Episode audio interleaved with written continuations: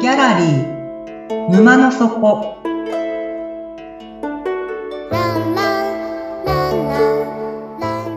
これは月に2回だけオープンする不思議なギャラリー沼の底で店主のオセアンと織りなす抽象画の世界のお話。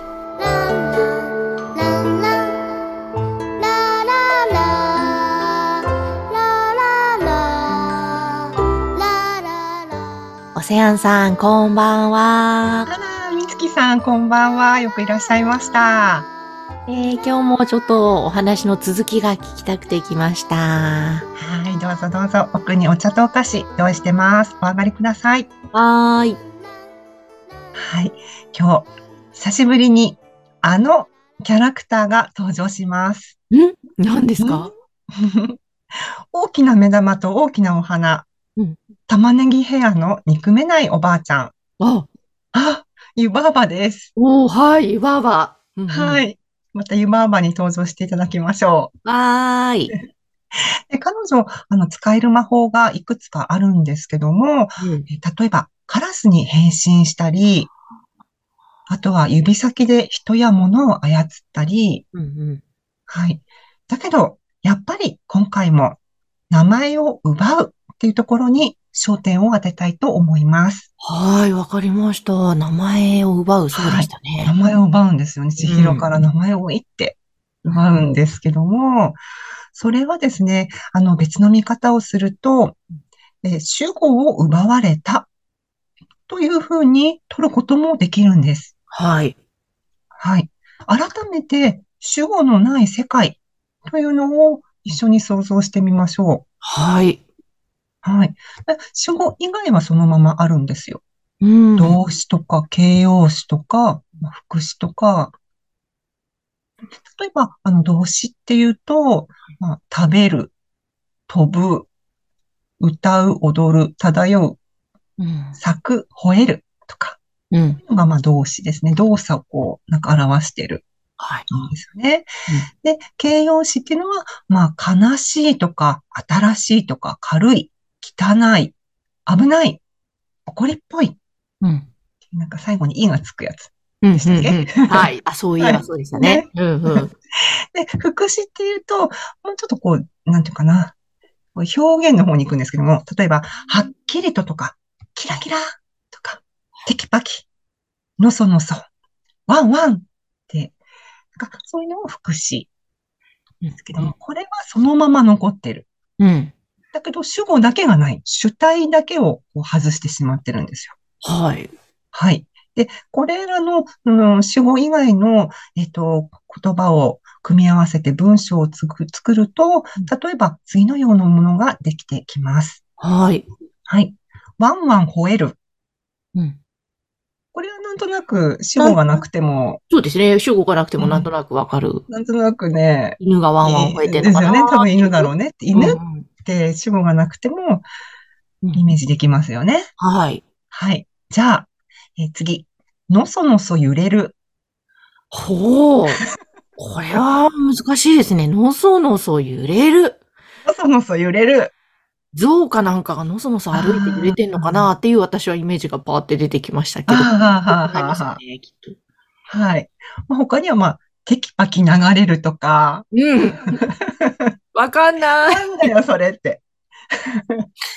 あのさらさら踊るとか、うん。でもなんかさらさら踊るって言われると、なんか、何想像しますかえー、なんか女の人が軽や。やかにダンスしてるイメージ。うーん。うん。その後なんかこう、葉っぱ葉っあぱがなんとなくこあ、う、なるほ鈴ど木。の原がこう、なんか踊ってるところをイメージしたんですけど。ほうほうほうほうほう。はい。なんかでもうん、こうしてみると死語がなくても意外と違和感ないんですよね。なあ、まあ、たし、そうですね。なんとなく、それなりにそれぞれイメージはできる。じゃあできる。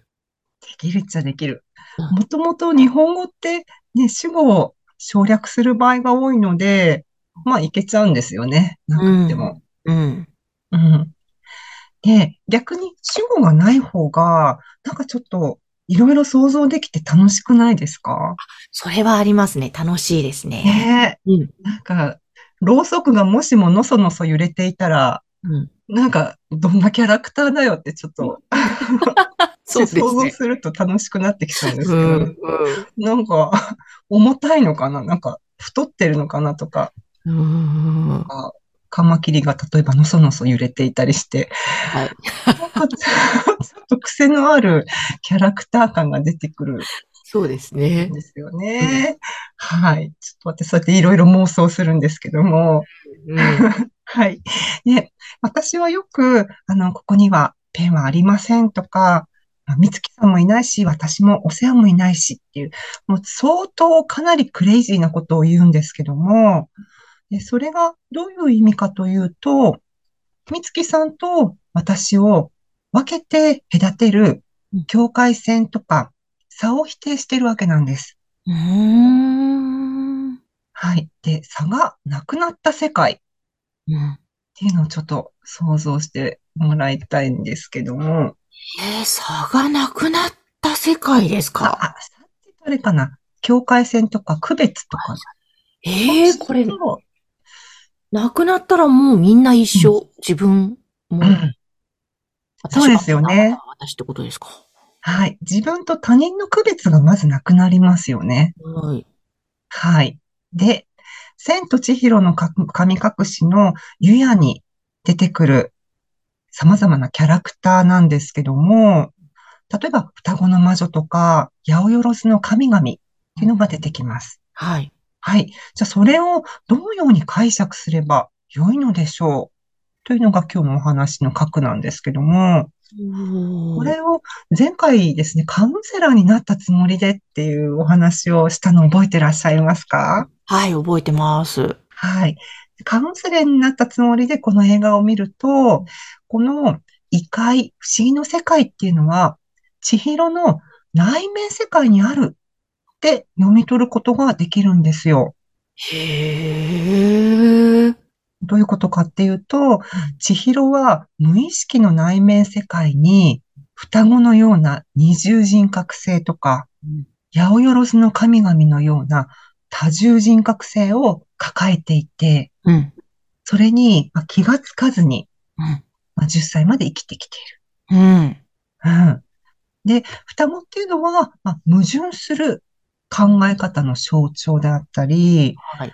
と、まあ八百万の神々は、まあ、状況によって、あの、言葉とか表現とか、こう、態度を変える。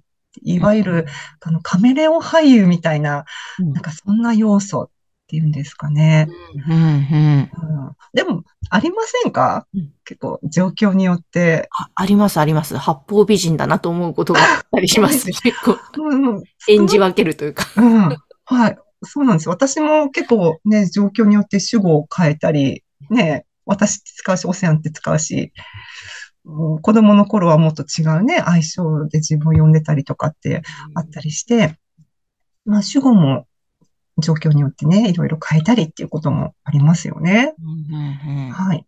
で、この、まあ、多重人格の要素ってこう内面に持っていると、まあ、いろんな存在に感情移入ができて、あの、まあ、良ければ共感ですよね。うんうん、だけど、もうマイナスに働くととっても苦しく、苦しむことになります。うんうんだけど、これ、プラスにもしも働くと、非常に表現力豊かな俳優さんになったりとか、あとはまあ芸術、ビジネスうん、あらゆる分野で活躍できる可能性が出てくるんですよ。うんはいもうこの、まあ、湯屋の世界ですね。主語のない、まあ、湯婆婆に主語を奪われてしまってるのでね。うんうんうんうんその主語のない世界にあるのはですね、役割分担だけなんですよ。うーん。あ、ええ、面白いだから自分の中にいろんなものがあって、それは、それで OK でそう、その都度の役割で出していけばいいってことなんですかほうほうほ湯屋で働くナメクジとかカエルのような姿の従業員にも、みんな役割分担があって、で、なんか結構父役とか兄役っていうのが出てくるんですよね。うんす。ごく面白くって、ええ、そうでしたっけそう、そう出でてくるんですよ。あれ、母役とかっていうのは出てこないです。お姉さん役。あ、お姉さん役はちょっとあの、リンが多分お姉さん役になってくると思うんですけども、うん。ね、千尋っていう女の子の中にその父役とか兄役っていう、それがあるのもちょっと面白いなって思うんですけどもね。ああ、そっか、みんなありますね、そういうの。じゃあ男性の中にも、こう、多分女性的な役割があるはずなんですけどね。はい、はい。うん、うん、うん。まあ、ちなみに、八百万の神々っていうのは多分お客さん役なのかなってちょっといろいろ想像すると面白いんですよね。へえ。で、あの、千尋っていうのは、だから主語を湯婆婆に奪われたことによって、顔なしとか双子の魔女、八百万の神々が自分とは無関係の存在ではないということにだんだん気がついていくんですよ。うーん。で、また、カウンセラーになったつもりでですね、想像してほしいんですけども、みつきさん、あの、現実世界に、その後、千尋戻っていきますよね。はい。はい。その後、彼女はどのように成長して、どんな大人になっていくことが予想されますかああ、もう、そうですね。自分の中に全てがあるとか、全て答えもあるというのが分かっているので、なんかもう自立した自分に責任を持って生きていく、まあ、本当に幸せに生きていくイメージですね。はい。なんか、ハッピーですよね。 なんか聞いてて、そういう人物と友達になりたいですね。なりたいですね。ね私自身もそうなりたいし、うんうん。はい。ということは、千尋がですね、まあ、引っ越しの途中で異界に紛れ込んだ、その引っ越しの時の千尋の状況、状態、異界に来る前と後ではものすごい差うん。ですよでね。すね。はいうん。でつまり、差のない世界に来ることで、結果的に差を生み出すことになってますね。うんうん。はい。面白い。ちょっとそう、せ千と千尋をね、もうもう一回一見回見てく、もう一回見て、私も何回見ても泣いちゃうんですけど、なんか。こういう人かーっていう。はい。大好きな映画なので、ぜひ何度でも見てみてください。うん。はい。じゃあ、えっと、今日のテーマ、あの、日本語にまつわるお話をしたんですけども、はい私、橋本由美さんの番組、魂に目覚める魔法の知恵袋という番組の方でもさせていただいておりますので、もし、あの、よろしければそちらもお聞きになってみてください。ぜひ、すごい面白いですよね。聞きました。ありがとうございます。はい。ぜひ皆さんも聞いてみてください。すごい面白いです。ぜひぜひ。はい、じゃあ、そろそろ閉店の時間なので、今日のお話はこれでおしまいです。はい。はい、眠って目が覚めたら新しい世界が待ってますよ。おやすみなさい。おやすみなさい。今日も楽しかったです。